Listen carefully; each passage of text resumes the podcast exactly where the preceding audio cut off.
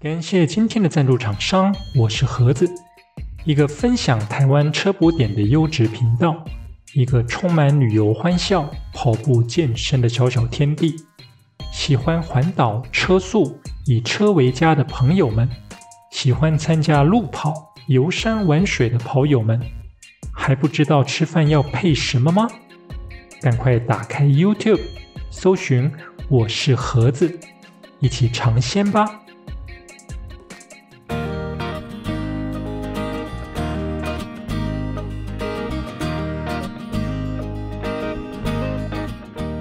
掌握世界趋势，品味新鲜创意，李欧陪你读新闻。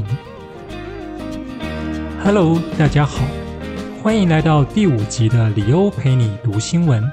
我是李欧，今天是二零二一年八月三十一日，诚挚的邀请您与我一起关心身边发生的大小事。首先进入第一个单元。国际快线。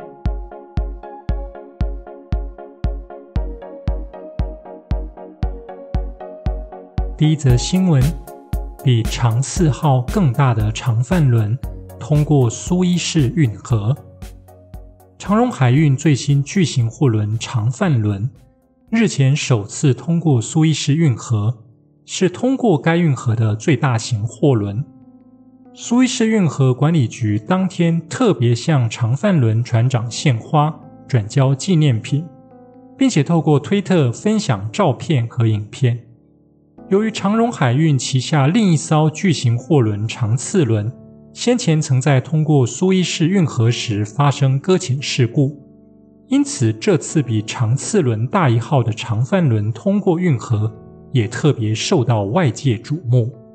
长帆轮是长荣海运最新最大的货柜轮，船长四百公尺，船宽六十一点五公尺，载重吨约二十二点五万吨，最多可装载两万三千九百九十二个二十尺标准货柜。苏伊士运河管理局局长雷比见证长帆轮此次通过运河，并且指示两名船长和引水人登轮转交纪念品。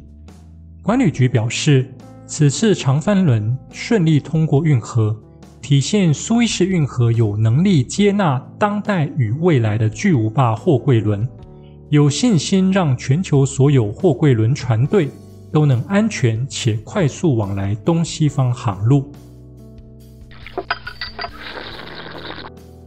呃，苏伊士运河是一条经济上相当重要的水运要道。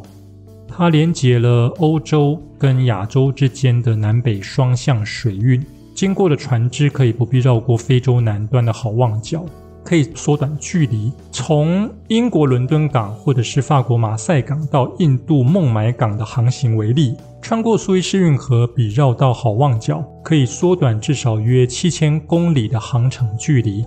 新闻提到，苏伊士运河管理局，它是隶属于埃及，拥有而且能够管理运河。有趣的是，根据君士坦丁堡公约，运河啊，在战时、在战争的时候，也可以像和平时期一样，任何商用及军用船只都可以使用，而且无需悬挂区别旗帜。第二则新闻，让身家随股价波动的男人马斯克去年年薪。零元。来自《金周刊》的报道，美国证券交易委员会日前公布了电动车大厂特斯拉所提供的一份资料，内容显示，特斯拉执行长伊隆·马斯克在二零二零年的总薪资为零。回顾马斯克过往的薪资，二零一八年的年薪是五万六千三百八十美元，相当于一百五十七万两千三百七十六元台币。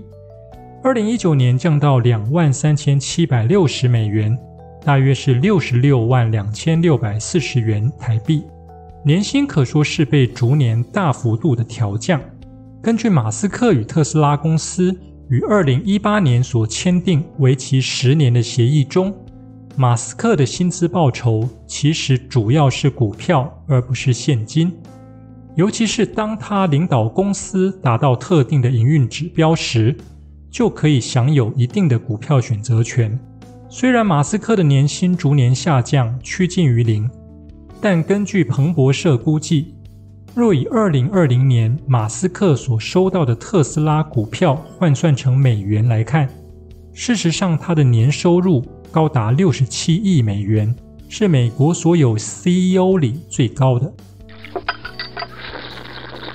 简单来说，这则新闻呢，不就是典型的炫富文吗？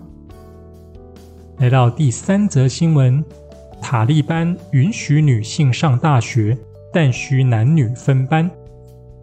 阿富汗武装组织塔利班高等教育代理部长哈卡尼表示，将允许女性接受大学教育，但在塔利班统治下会禁止男女合班。奉行严格伊斯兰教律法的塔利班。本月中旬推翻西方国家支持的阿富汗政府，承诺会改变统治方式。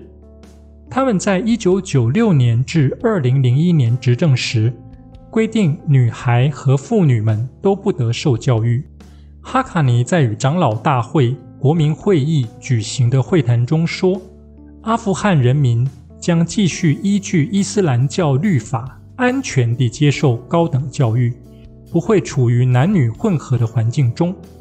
不过，在这场会议中，除了长老和哈卡尼之外，还有其他塔利班高阶官员与会，但是没有任何女性出席。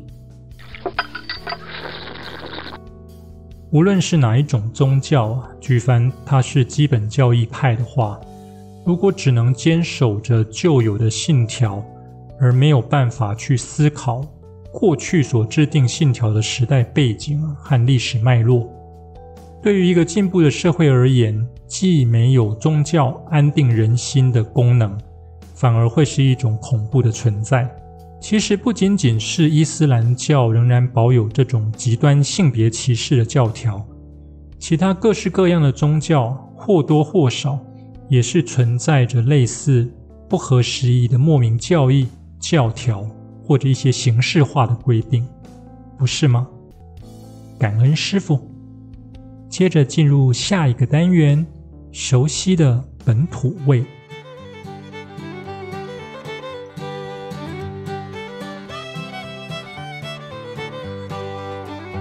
第一则新闻：纽约大都会台湾日，外交部特制全雷达影片。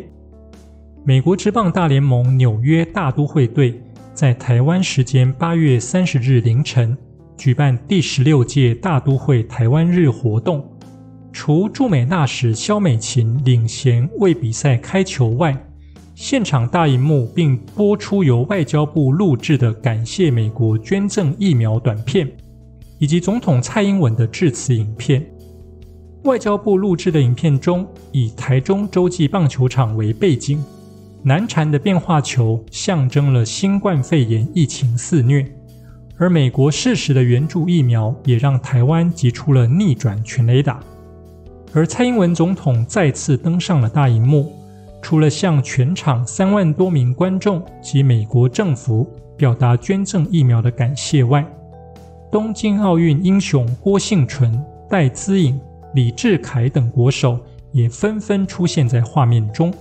驻美代表肖美琴表示，美国和台湾都是热爱棒球的国家，也是在国际社会捍卫民主的伙伴。美国政府捐赠台湾两百五十万剂莫德纳疫苗，充分展现对台湾的友谊与坚定支持。台湾会记住这份民主伙伴互相支持的感动，持续与美国并肩合作，共同在国际舞台上。挥出一次又一次的全雷打，感谢美国在新冠疫苗上提供台湾的协助。即使台美关系与其说是情谊呀，更多一部分应该还是建立在战略考量上。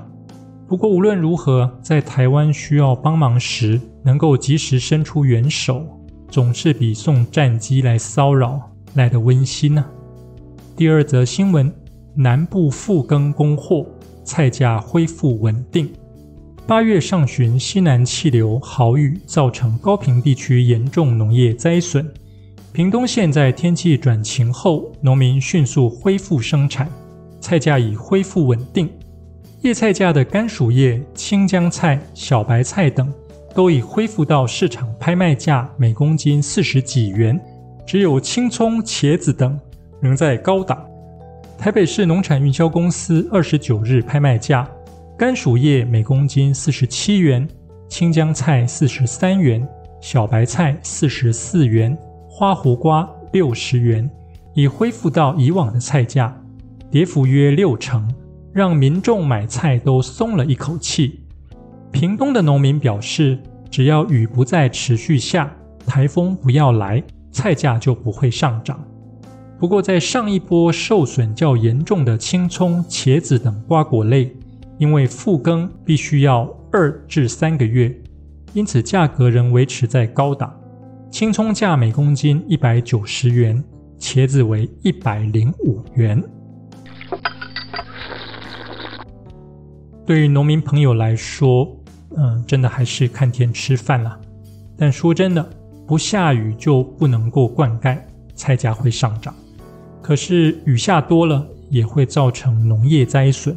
菜价还是会上涨，农业还真的是一个条件苛刻又身不由己的产业啊。第三则新闻：YouTube 公布新版演算法，用户也能看国外内容。Google 稍早在官方部落格公布两项与搜寻有关的 YouTube 演算法更新，主要特色包括让用户未来看到的影片和创作者。不再局限在同一语系或国家，而是也能见到更多国外内容。本次公布的更新一共有两项，其一是让用户在手机版 YouTube 上搜寻影片时，系统会自动列出该影片的不同片段主题和时间轴，供用户快速点选并知悉影片的内容是否符合预期。例如，若用户搜寻某一项料理的做法，YouTube 会在下方显示每个步骤的时间轴，供用户点选想要直接收看的片段。这项做法实际上已经在电脑版的 YouTube 上出现，但未来将继续延伸到行动版。第二项重大更新，则是 YouTube 计划推出跨语系的搜寻内容。若用户搜寻的关键字在用户的当地语言没有足够的相关影片。系统会自动推荐国外创作者的影片作为补充，并自动翻译好影片标题、内容描述等，供用户参考。目前这项做法将会以英文语影片为主，但官方指出，未来将扩大推播不同语系的影片。大家有没有觉得啊？YouTube 的演算法其实还蛮恼人的。对于创作者来说，嗯，必须配合演算法去设计相应的节目内容。那对于观看者来说，所谓量身打造的演算法，其实等同于将海量的资讯隐藏起来。所谓的克制化服务，在某种程度上来说，仿佛是种资讯的控管。比方说，有一些节目啊，在演算法之下，似乎一辈子也看不到，不是吗？接下来进入历史上的今天。一九九七年，英国威尔斯王妃戴安娜因车祸在法国巴黎去世。一九八一年，戴安娜与英国女王伊丽莎白二世的长子查尔斯王子订婚，并于圣保罗大教堂举行婚礼。她被授予威尔斯王妃的头衔。并在之后受到公众的热烈欢迎。婚后育有威廉和哈利二子。后因夫妻二人的不和和查尔斯王子的婚外情而受到影响，于一九九二年分居。一九九六年，这段婚姻以离婚告终。婚后，他仍致力于公共服务，仍是世界媒体的焦点。一九九七年的今天。戴安娜与男友多迪法耶兹乘坐一辆宾士，在法国巴黎阿尔马桥隧道中遇上狗仔队追踪，失控越过行车线，撞向灯柱和石墙后爆炸。戴安娜和多迪均在车祸中死亡。一九九七年九月六日举行葬礼，安葬在他父亲的家族墓地。在戴安娜纪念碑上刻着他的一段话：“帮助这个社会最软弱无助的人，那是我最大的快乐。这是我生活的内容，也是命运的安排。遇到任何困难，只要你向我呼喊。”无论我身在何处，都将向你飞奔而去。另外，在今天出生的名人有日本投手野茂英雄、好莱坞电影演员理查基尔、台中市长卢秀燕，还有我们的蔡英文总统。同时，今天还是马来西亚的国庆日哦。以上新闻由李欧陪你读新闻直播。我是李欧，我们下次见，拜拜。